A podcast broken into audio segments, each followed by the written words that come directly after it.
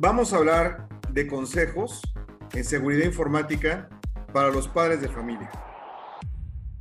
Porque Internet se ha convertido en uno de los pilares de comunicación hoy en día para prácticamente buena parte de la humanidad. Y eso implica eh, hoy precisamente que los niños que están en, casa eh, utilizan muchas herramientas tecnológicas, una tableta, una computadora, eh, una consola de videojuegos. Entonces, ya que todas estas actividades, por ejemplo, que también en un entorno no solamente de entretenimiento, sino educativo, también se utiliza, por darles un ejemplo, en México hay un estudio donde el 80% de los padres de familia admiten que sus hijos han pasado mucho más tiempo en línea por el tema del confinamiento en comparación con el año antepasado. O sea, y aquí el 20% adicional de todos ellos indicó que se están apoyando en la tecnología pues, para mantener a sus hijos ocupados, que no anden echando guerra en la casa. Entonces está bien, ¿no? Que estén entretenidos. Entonces, pues están en los teléfonos inteligentes, en las tabletas, en las computadoras, en las consolas, todo el tiempo está conectado al Internet. Sin embargo, hay otro lado de la cara de la moneda. Los niños en Internet desafortunadamente están expuestos a riesgos digitales, eh, por ejemplo, sexting,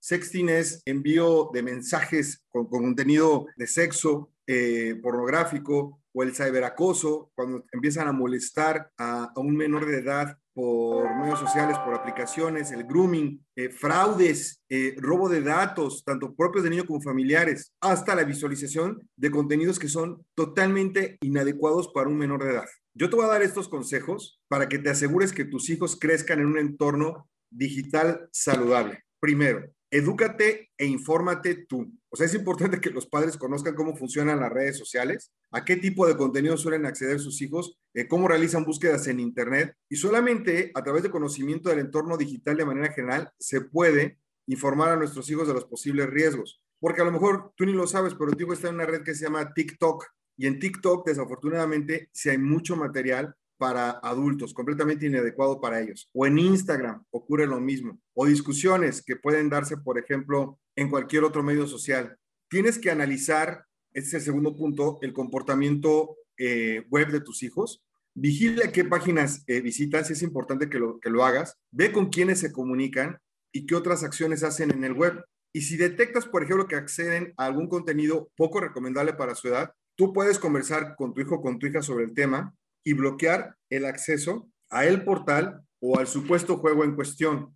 La siguiente es que nunca proporcione datos personales, nunca, jamás. De hecho, un menor de edad debiera crear una identidad digital eh, utilizando un apodo eh, en lugar del nombre completo, si lo quieren ver así, y que limiten mucho la información personal que puedan compartir. Cuando creen los niños o las niñas un perfil en redes sociales, eh, es importante, por ejemplo, que inclusive pongan alguna animación en lugar de una fotografía directamente de ellos. Eh, es importante que como padre entres a la configuración de privacidad para que no se publique de manera automática eh, los datos personales del menor, que muchas veces no lo toma en cuenta el, adulto porque no lo sabe.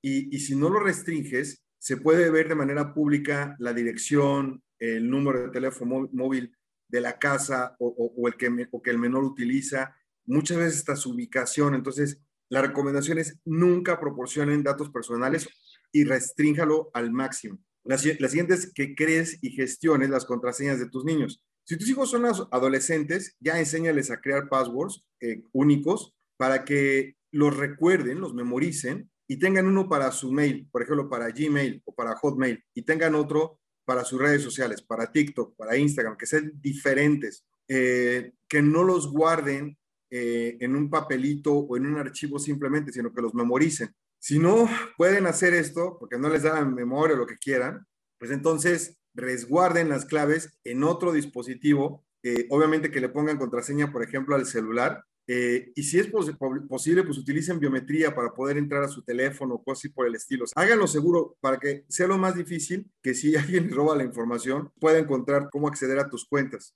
¿Ok?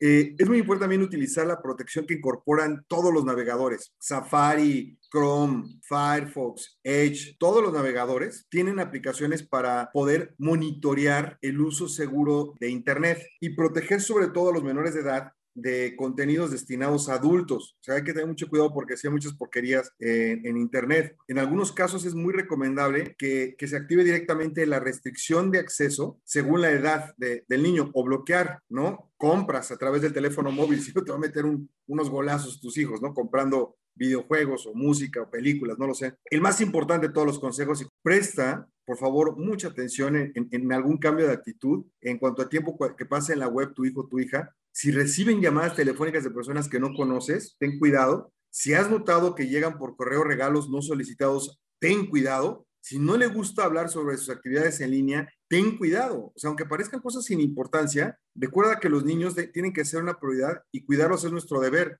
Estas personas que, que molestan a los niños a través de Internet y demás, llegan inclusive a veces hasta amenazarlos o amenazar la seguridad de los padres, supuestamente. Entonces, habla con ellos, que tu hijo se sienta protegido, que sepa que estás ahí. Tú no, puede, no, no serás un experto en, en, tecnología y demás, pero tú no puedes dejar a tus hijos al desamparo de todo este tema. ¿Quieres más información de este punto? Visita www.fernando.com y ahí vas a poder encontrar más información. Nos escuchamos la próxima semana.